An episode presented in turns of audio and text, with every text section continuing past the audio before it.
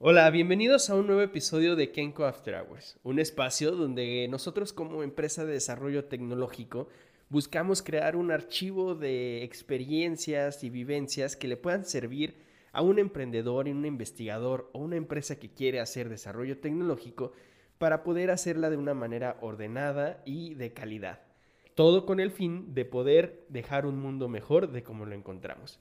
El día de hoy tenemos a una invitada muy especial que bajo su liderazgo y dirección han logrado conseguir registros sanitarios para nuestros productos de desarrollo, al mismo tiempo que ha creado todo un departamento con sus políticas de calidad, de regulación, que le ha permitido a Soluciones Kenko llevar la línea de ensamble que tenemos de los productos electromecánicos bajo protección de, protecciones de ESD a conseguir la normativa 241, que es las buenas prácticas de manufactura de dispositivos médicos.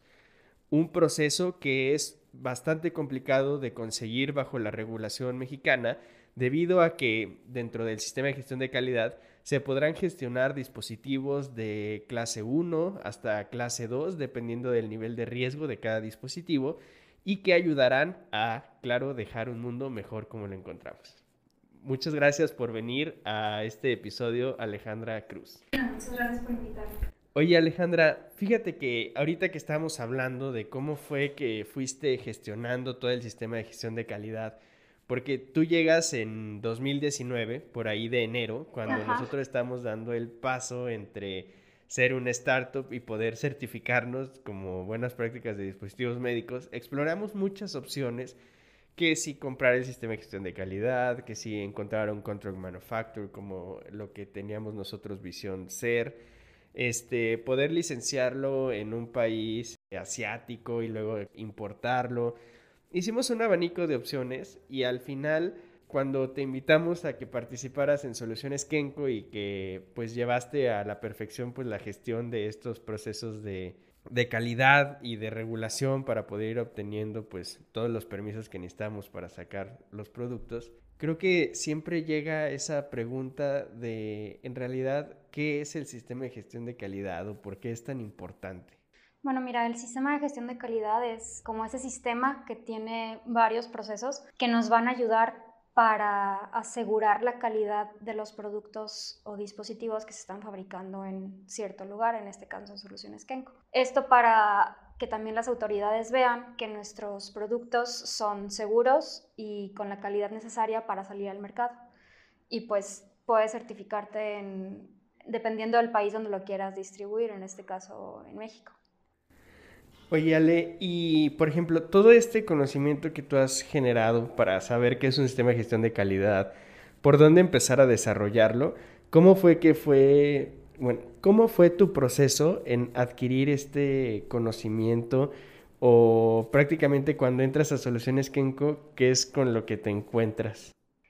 La verdad es que pues no se contaba con prácticamente nada, ni un organigrama este, y pues fuimos, o sea, me dieron las normas como que teníamos que seguir, que era lo que sabíamos, que teníamos que cumplir ciertas normas, entonces ya fuimos leyendo un poquito y haciendo ya el sistema, el organigrama, distribuir departamentos, ver con qué normas debíamos de cumplir, leer bien qué procesos necesitábamos, que necesitábamos una planta con ciertas características, la fuimos pues ya construyendo y demás conforme a, nuestras necesidades. Que hasta cierto punto esa parte creo que fue una de las claves de poder llevar toda la gestión de la planeación de nuestros procesos, porque ustedes iniciaron con los requerimientos y sobre eso construimos la línea de ensamble, ¿no? ¿Qué, qué diferente hubiera sido si la hubiéramos construido y luego sobre eso cargarle el sistema de gestión de calidad? No, pues sí hubiera sido todo un reto, porque si ya tenemos, o sea, si se hubiera construido sin saber las normas necesarias, si nos hubiéramos topado con pared y hubiéramos tenido que adecuar nuestros procesos a la planta y no la planta a como nosotros lo teníamos que hacer. Que durante este proceso más o menos de planeación se llevaron unos seis meses en los que estuvieron revisando otras, otras plantas de dispositivos médicos que iban a visitar y alrededor de unos cuatro o cinco asesores diferentes, ¿no? Sí, la realidad es que cuando empezamos con esto no sabíamos absolutamente nada, ni qué es un PNO, ni, ni cómo seguirlo, ni cómo estructurarlo. Entonces sí nos tuvimos que, que apoyar de ciertos este, como asesores que la verdad es que cada asesor tiene su, su, manera de hacer las cosas y fuimos adaptando como lo mejor de cada uno para ya poder hacer nuestros procesos. Y sí nos, pues duramos como seis meses para entender qué es lo que teníamos que hacer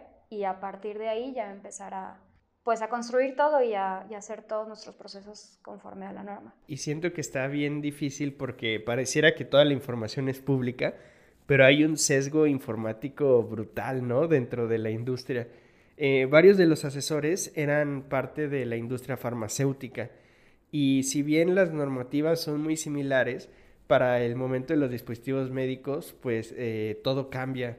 Y creo que para mí fue totalmente evidente el día de nuestra auditoría, ¿no? Que vino ya las autoridades de Cofepris.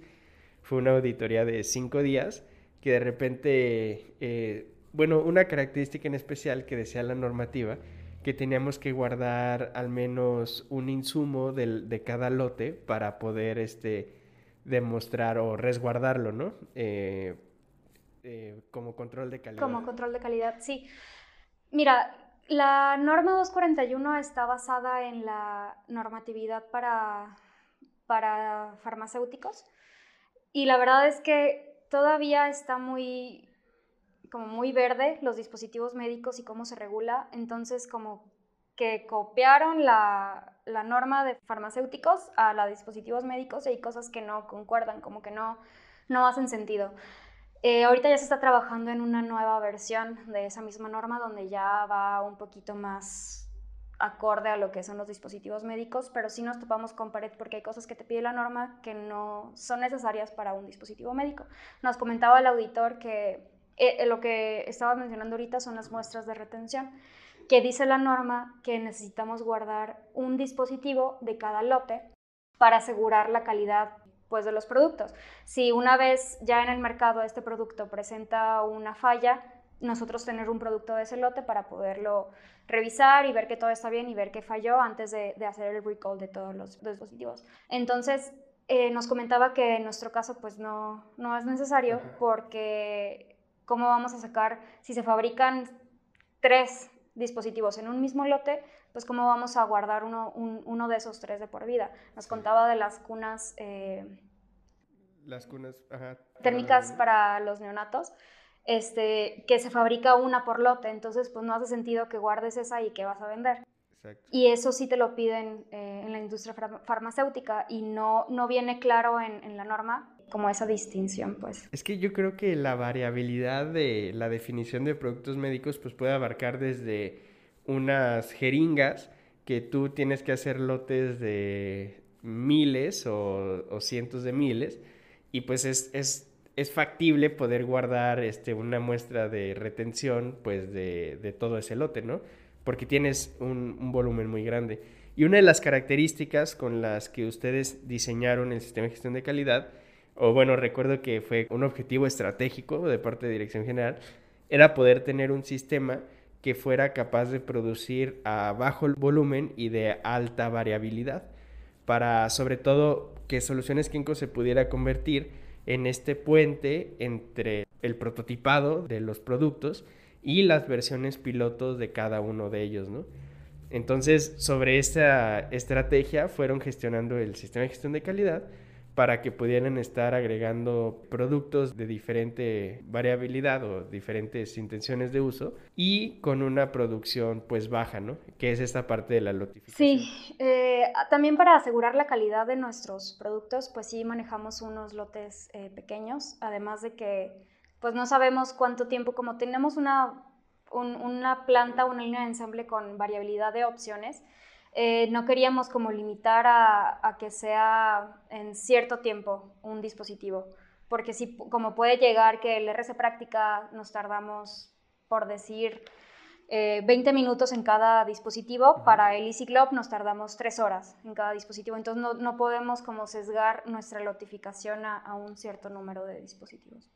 Y dentro de todos los rubros que contempla el sistema de gestión de calidad que ustedes crearon para poder luego auditarlo por las autoridades y obtener su certificado, ¿cuál crees tú que fue el mayor reto a resolver? Porque parecía, parecía un reto pues complicado, pero al final del día las cosas se hicieron y lo consiguieron, ¿no? Entonces, ya ahorita que tienes esa tranquilidad de ver hacia atrás, ¿qué dirías? Pues yo creo que la ventaja que tuvimos es que teníamos muy claro que todo tenía que ir documentado, que es lo, como lo básico para un sistema de gestión de calidad. Y creo que la ventaja que tuvimos es que no sé si decir que exageramos con la documentación registrada, pero la realidad es que así son las cosas. Entonces, creo que sirvió esa exageración desde un inicio para poder lograr el sistema de calidad. Igual, hay cosas que sí decíamos que son absurdas registrarlas, como por ejemplo la hoja de ruta, que cada que se hace una acción tiene que firmar la persona que la hace. Aunque haga tres acciones en cinco minutos, tiene que firmar cada una de esas acciones de nosotros se nos hacía una exageración, pero así lo piden las autoridades. Igual como te decía, la norma no está tan específica, eh, la realidad es que no sabíamos que, cómo, cómo quieren las cosas, porque en realidad es que cada auditor eh, ve las cosas diferentes, así como este auditor nos dijo que necesitábamos firmar cada renglón, puede ser que otro auditor nos haya dicho, ah, no hay problema con una firma. Entonces, como eso es la dificultad, yo creo, que teníamos al momento de, pues, de la auditoría, que no sabíamos en realidad como el criterio del auditor.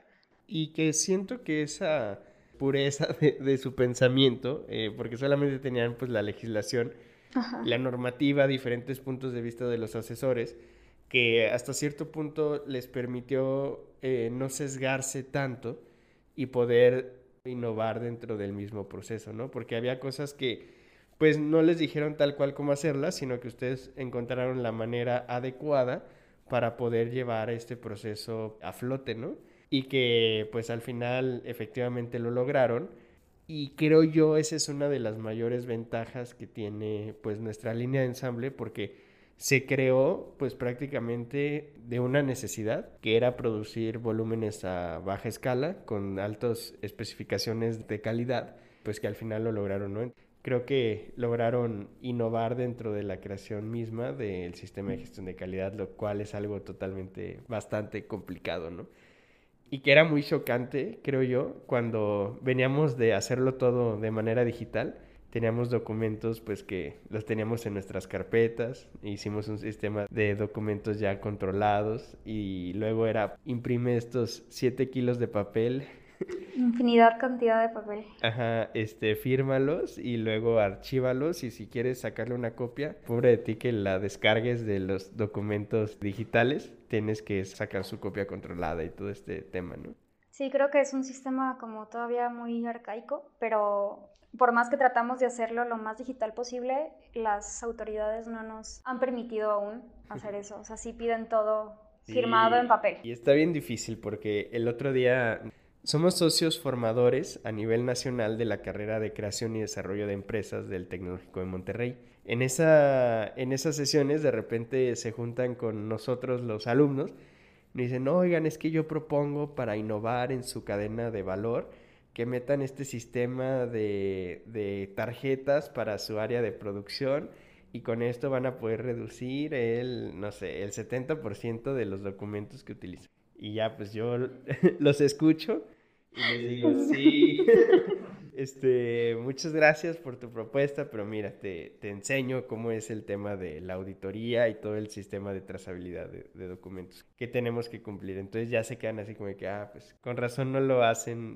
Les digo, no es porque no queramos, es porque es el... Es la solución más eficiente que hemos encontrado para abarcar este tema de regulación. Sí, creo que nosotros queremos como optimizar procesos y hacerlo lo más rápido posible, pero esto de estar imprimiendo, imprimiendo, imprimiendo, firmando, firmando y que no puedas hacer una cosa porque necesita tres firmas y, físicas y, ahorita que estamos en, en, pandemia, pues sí es difícil que todos estemos aquí en la oficina al mismo tiempo, entonces como que sí se traban los, los procesos, pero esperemos algún día que ya las autoridades pongan en digital todo. que se vayan renovando. Es que creo que también, o sea, es necesario porque esto abre muchísimo el mercado, o sea, el mercado negro de los dispositivos médicos, ¿no? Es sorprendente que este, tú de repente vas a cierta, cierto hospital y tiene una etiqueta así atrás el monitor que dice para uso veterinario y está allí un paciente con una cirugía súper de alto nivel y, funciona, ¿no? Entonces, creo que el sesgo informativo dentro de todo este tema de los dispositivos médicos abre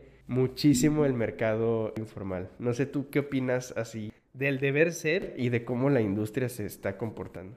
Sí, creo que ahorita, eh, pues sí, las autoridades o la industria sí te pide como demasiados requisitos que por lo mismo que te decía, que no saben muy bien o, no tienen idea muy bien de lo que es un dispositivo médico y, como las especificaciones que deberían de tener, entonces sí mucha gente se va por el camino fácil y meterlo.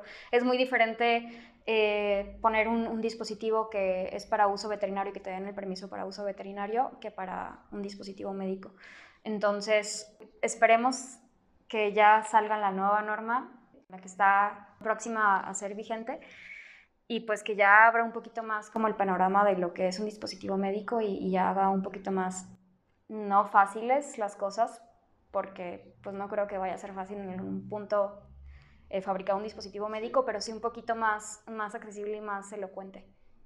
Sí, y que al final te da gusto, eh, bueno, tú, tú te vas dando cuenta de todo este, el mercado negro que hay detrás de, la regulación o del deber ser eh, normativo, pero que al final yo creo que hay buenas recompensas cuando se acerca un emprendedor, como ahorita es el caso de los emprendedores argentinos que vienen a Soluciones Kenko y que nos dicen, oye, ayúdame con la parte regulatoria, ¿no? Este, para formar mi dossier y poder traer el dispositivo.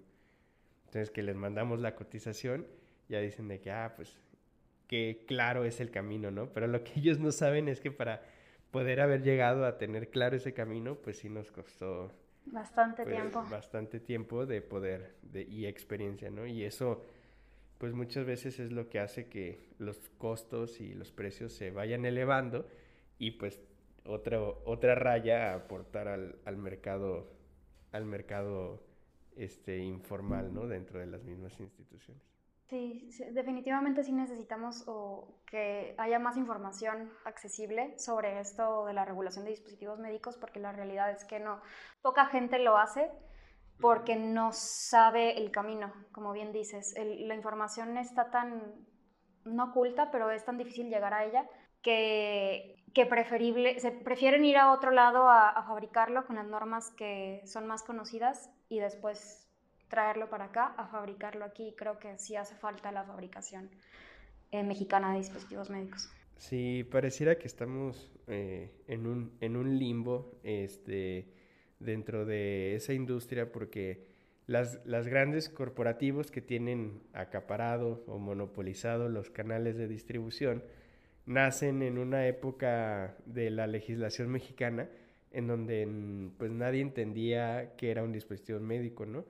Y crecen bastante estas empresas en años pasados tienen unos flujos de capital enormes porque pues era un mercado no regulado y de insumos de alto valor entonces pues se vendía todo este mm, como si fuera otro insumo pues. Entonces de repente llega la regulación y pues quiénes son los que sobreviven los que tenían el capital de poder soportar esa carga administrativa no Sí, de hecho la norma de dispositivos médicos eh, la pusieron en vigencia en el 2012, o sea, fue la primera, en el 2012. Antes como le hacían, como bien dices, era de mala, o sea, no el camino adecuado para vender un, dispositivo médico, pues. Sí, entonces imagínate, se aprueba en el 2012 y antes del 2012... ¿Cómo le hacían? ¿Cómo le hacían? Nadie sabe. o bueno, sí saben, pero a lo mejor ya no lo dicen pero pues eso hace que, que ya tengan un capital suficiente para poder tener, pues cargar todo el aparato administrativo, se posicionan como monopolios tal cual o líderes de la industria y pues acaparan ya todo ese sistema, todos los canales de comercialización y se va haciendo pues casi ya muy competido, ¿no? Y luego llega el mercado informal, pero bueno, de 2012 a 2021 creo que las cosas ya se han estabilizado un poco y todo apunta a que todo esto va a mejorar bastante en la industria mexicana. Esperemos ya haya pronto mucha fabricación mexicana. Sobre todo si apoyamos el mismo clúster ¿no? de los dispositivos médicos. Está el clúster de, de, dispositivos médicos tal cual en Jalisco y creo que es un espacio o una zona geográfica de México que promueve mucho pues el desarrollo de estas tecnologías. Y si alguien lo puede hacer, bueno, pues nosotros ya, ya lo demostramos y tenemos abiertas nuestras puertas para poder eh, agilizar o facilitar el trabajo de todas estas eh, empresas o emprendedores que están buscando pues obtener su primera producción piloto para validar su propuesta de valor en el mercado, ¿no? De una manera ordenada y correcta en la parte de la regulación. Sí, creo que la planta que tenemos aquí se presta a para que se fabriquen diferentes tipos de, dispositivos médicos eh, bajo ahora sí la, la normativa que ya logramos certificar. Así es. Pues muy bien, Alejandra. Eh, a mí este tema siempre me pone eh, como que es un tema muy bipolar en mi persona porque al mismo tiempo me, me gusta mucho hablar de él, eh, pero luego tenemos el tema de, este, de aplicarlo y luego me da coraje y todavía me da más coraje cuando de repente veo este, los dispositivos así que están en el mercado de manera informal, que hacen pues ahí todas las, eh, la parte media rara de, de la industria que digo, bueno, es que si no, si no, si no nos organizamos nosotros y estamos todos eh, buscando cómo eh, echar esto a perder en vez de cómo hacerlo bien, pues nos vamos a seguir quedando en el hoyo, ¿no? Entonces, el hecho en el que te hayas especializado en esa área, hayas conseguido los logros que has conseguido dentro de Soluciones Kenko y que nos logre posicionar pues parte de tu trabajo y tu dirección que has logrado a través de la empresa como un gran diferenciador de una empresa que hace las cosas bien eh, de la parte normativa, que cuenta con los certificados y que al final ofrecemos esta solución, eh, pues me da mucho gusto y son de las cosas que digo, no manches, sí se puede. Como emprendedor, jamás lo imaginé pues tan tangible como la vez que ya se fue el acta de nuestra auditoría pues en puro 100.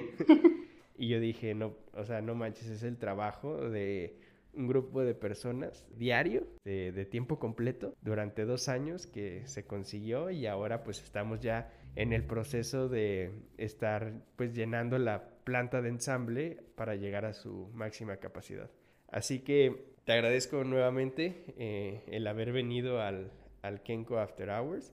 Y a todas las personas que nos están escuchando, si tienen una idea de producto que quisieran ensamblar con nosotros y que entre a nuestro sistema de gestión de calidad para que puedan validar su idea y, claro, dejar un mundo mejor de cómo lo encontramos, los invito a que nos contacten a través de nuestras redes sociales y de todos los, eh, nuestra página web, cualquier tipo de contacto, por favor escríbanos y nosotros con mucho gusto de poderlos ayudar porque para esto fue lo que, el objetivo con el que nosotros creamos Soluciones Kenko. Así que muchas gracias. No, muchas gracias a ustedes. Hasta luego.